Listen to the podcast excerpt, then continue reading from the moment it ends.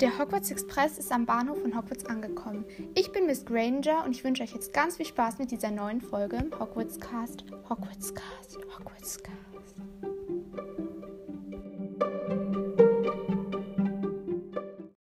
Hi, heute lese ich endlich das dritte Kapitel meiner Fanfiction vor. Ich habe es jetzt zu Ende geschrieben und es ist etwas länger geworden als das zweite Kapitel.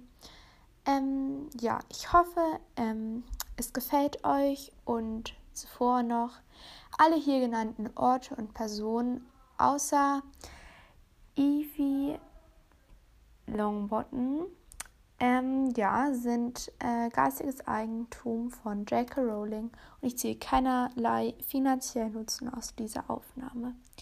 Ja, dann euch viel Spaß. Ähm, genau. Drittes Kapitel. Langsam fuhr der Hogwarts Express in den Bahnhof von Hogwarts ein. Wir standen alle schon erwartungsvoll an den Abteiltüren, hatten unsere Hogwarts-Umhänge bereits angezogen und unsere Taschen und Koffer beisammen und schauten aus den Fenstern. Es war schon dunkel, als wir ankamen, denn die Fahrt hatte lange gedauert.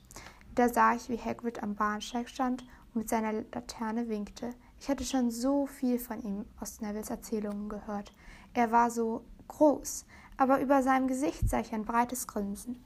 Der Hogwarts Express hielt an, nun der Hogwarts Express hielt nun und wir stiegen alle schnell aus. Ich war so gespannt, in welches Haus ich wohl kommen würde. Ich hörte, wie Hagrid Willkommen, Harry, mein Junge, rief und hielt natürlich sofort nach Harry Ausschau. Ich hatte schon so viel über Harry Potter gehört, traute mich aber nicht, ihn zu begrüßen. Es wäre ziemlich peinlich gewesen, wenn ich zu einem Viertklässler, noch dazu Harry Potter, Hallo sagen würde.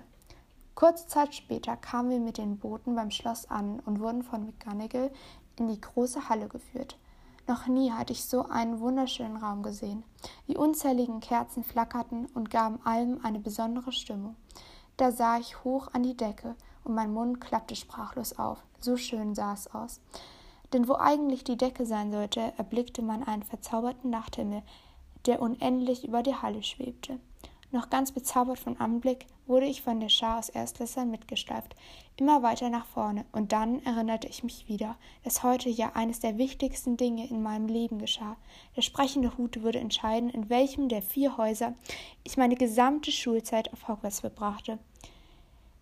Ich werde ich wurde wieder so aufgeregt wie zuvor, und das verdreifachte sich nochmal, als McGonagall anfing, die Namen der Schüler, SchülerInnen nacheinander vorzulesen und sie nach vorne zu bitten.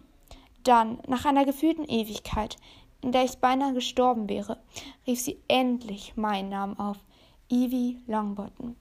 Ich ging zitternd vor Spannung nach vorne und setzte mich auf den Stuhl. Mir wurde der alte, abgetragene braune Hut aufgesetzt und sofort hörte ich komische Stimmen in meinem Kopf. Ah, Tapferkeit, aber auch Ehrgeiz und Klugheit. Du hast viel, was einen Gryffindor ausmacht, aber noch mehr hast du mit einem Ravenclaw gemeinsam. Meine Entscheidung steht fest. Ravenclaw. Ja, also das war jetzt das dritte Kapitel und ich hoffe natürlich, es hat euch gefallen. Es ist leider wieder nicht so lang geworden.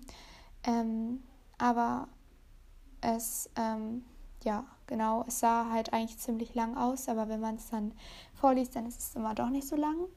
Und ich hoffe, dann kommt bald das vierte Kapitel und ja, ich werde dann auf jeden Fall gleich anfangen, das vierte Kapitel zu schreiben. Nur habe ich gerade immer nicht so viel Zeit und deswegen, ja, ähm, dauert das immer ein bisschen.